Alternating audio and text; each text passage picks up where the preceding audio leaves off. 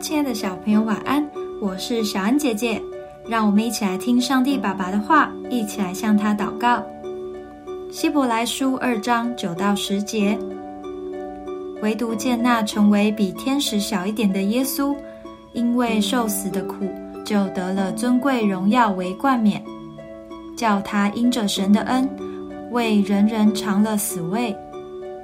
原来那为万物所属。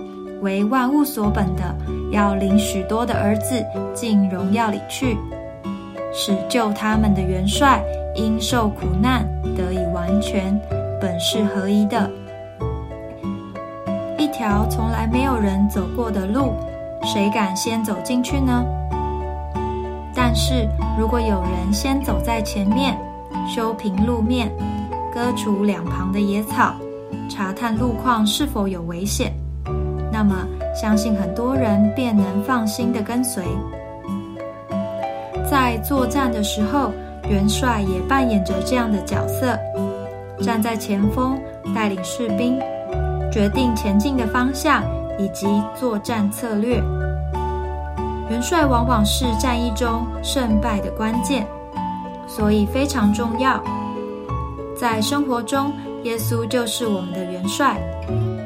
他总是在第一线带领我们，并告诉我们前进的方向，甚至还亲自为我们征战。而耶稣可是使人得胜的君王呢。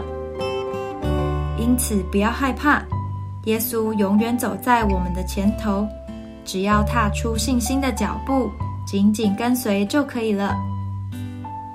我们一起来祷告：亲爱的耶稣，谢谢你成为我的元帅。